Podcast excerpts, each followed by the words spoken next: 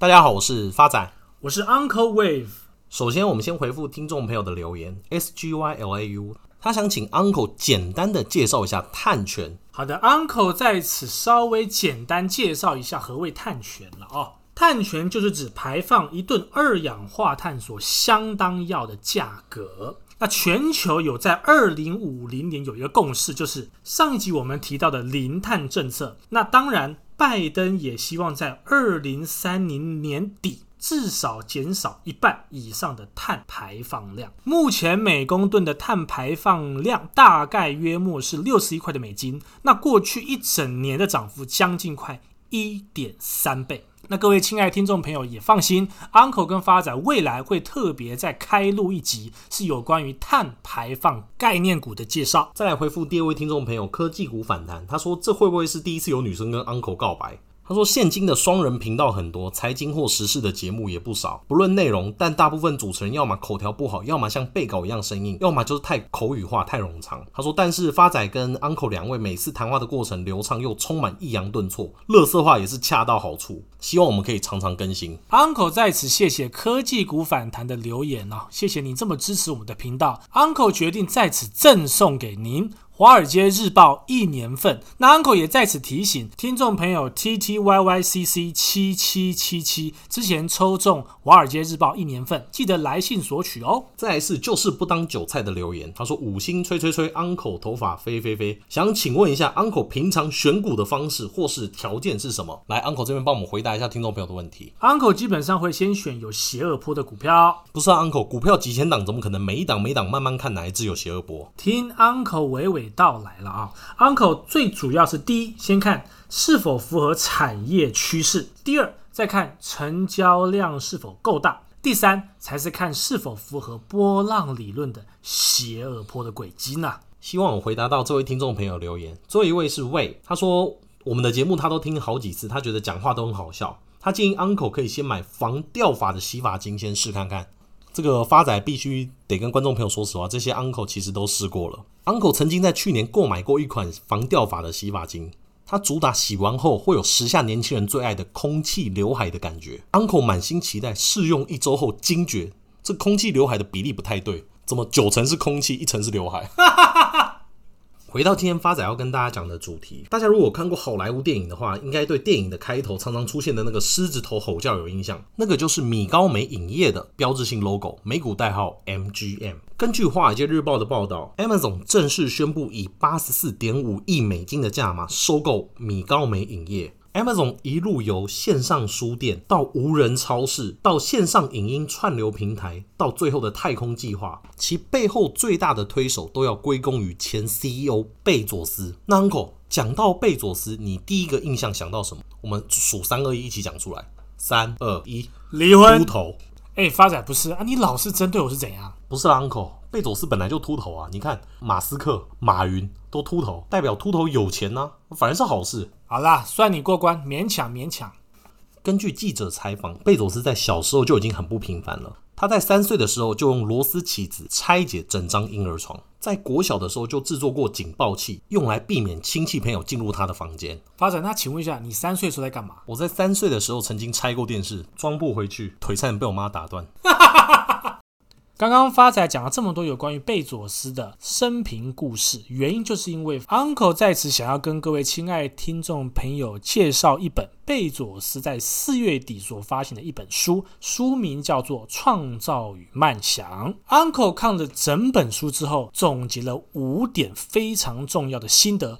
跟大家分享，第一个就是第一天哲学哦，这个概念在一九九七年的第一封信，贝佐斯就已经提出来。那之后，在每一年的股东信的最后，他都会附上这封一九九七年的信。比如说，他之前就曾经说过，今天是无人商店的第一天。那今年 Uncle 来揣摩，他应该会说，今天是并购美高梅的第一天。这第一天的含义，对贝佐斯而言，就是宁可彻底的颠覆。也不愿意安于现况。那在二零一六年的股东信，他就更进一步的解释啦。他认为第二天意味着停滞，然后变得无足轻重，接着是极其痛苦的衰退，最终就是死亡。这就是为什么我总是强调要保持第一天心态的原因。不知道 Uncle 会不会有脱单的第一天？我不能讲。不是啦，Uncle，这个第一天跟我们的投资有什么关系？你要跟大家讲一下啊。好的，Uncle 跟大家来剖析一下第一天的经营哲学，呼应到我们的投资市场是什么样的关系呢？每一天的投资都是从零开始，不带感情，不跟股票市场谈恋爱，也就是不管你昨天的投资是惨赔收场还是大赚暴利，跟今天的投资完全没有任何的相关。每一天的投资都要把它当成是新的开始，完全专注在今天的投资。第二个心得感想是，使用的工具会改变我们。贝佐斯认为，我们改变的工具，工具在改变我。像近年来，我们常常在用网络去看我们想看的资讯。都只是浅尝资讯，并没有去深入的研究。Uncle 在此跟各位亲爱听众朋友举个例子，比如说最近我们常常听到很多人会帮我们准备一些事件懒人包，或者是呢你在 YouTube 看到的五分钟看电影。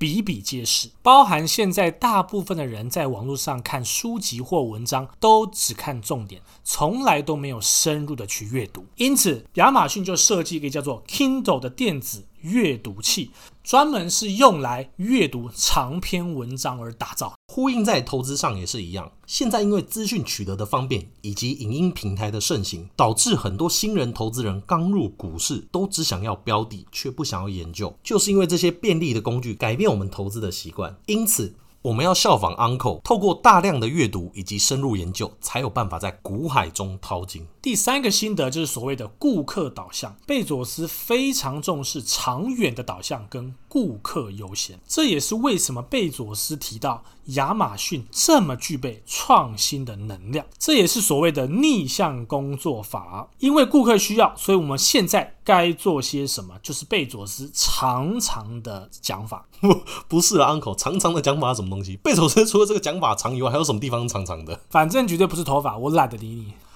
从需求回推，呼应到投资市场，就是尊重趋势，顺势而为。不是啊，Uncle，讲那么简单。什么是趋势？最近的趋势又是什么？那 Uncle 可以跟听众朋友解释一下吗？Uncle 以台股为例了啊，近期全球晶片大缺，再加上涨价效应，而台股又准备迈入电子旺季。因此，趋势类股便是电子上游的 IC 设计、MOSFET，再加上车用晶片概念股，这就是 Uncle 所谓的趋势。第四个心得感想就是工作与生活的和谐。贝佐斯认为了，当你的工作做得非常起劲，乐在工作，感觉到自己正在创造价值，融入团队的时候，那么自己在家里就会表现得更称职。同样的，如果在家里本来就非常的快乐了，那你当然尔就会是很棒的员工，很棒的老板。书中有提到一个例子，各位亲爱的听众朋友，不知道有没有这样的感觉哈？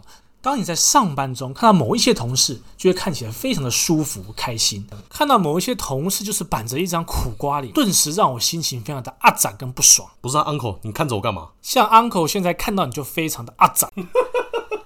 呼应到投资市场，就是。我们的投资其实都跟我们日常生活息息相关。Uncle 举个例子来说了啊，像我们人手一支的 iPhone，交通工具的汽油，还有因为疫情的关系，物流，所以导致纸箱的大缺货，所以日常生活都跟投资有密不可分的关系呢。第五个心得感想：与众相同的话，你将无法生存。什么意思呢？贝佐斯他其实引用了一个故事在书中：生物一定要不断的努力，才能避免死亡。顺其自然，什么事都不做的话，就会立刻死亡。安哥打个比方，人类的体温通常要高于周遭的环境。假如在寒冷的天气里，你必须一定要维持生物能的运作，才能维持跟温度上的差异。一旦人死了，身体不再运作了，那么温度的差异性便开始消失，到最后身体的温度就会跟环境一样，那么人就往生啦。讲到这个与众不同，Uncle 不由得想到一位身边的友人，曾经在一个场合把蜡烛吹熄，准备许愿，还没讲出愿望，就被家属赶出了告别室。我又不知道莲花灯不能吹。与众不同，呼应到投资市场上就是不听名牌不从众。原因是你一旦跟市场上八成的人投资行为一样，那么铁定输钱。这就是所谓的八二法则。市场永远都是两成的人赚走了八成人的财富。那发仔今天用记者提问贝佐斯的做个问题当做总结。他问贝佐斯：Amazon 从两千零四年开始卖书到现在什么都买，算不算成功？贝佐斯回答：如果过去二十年问他有没有想到如此发展，他只有个回答：天晓得。投资也是一样。你永远不知道股票十年后、二十年后会有怎么样的变化，所以更要记得 Uncle 今天分享书中的重点，把每天当成投资的第一天，以及深入研究我们投资的标的。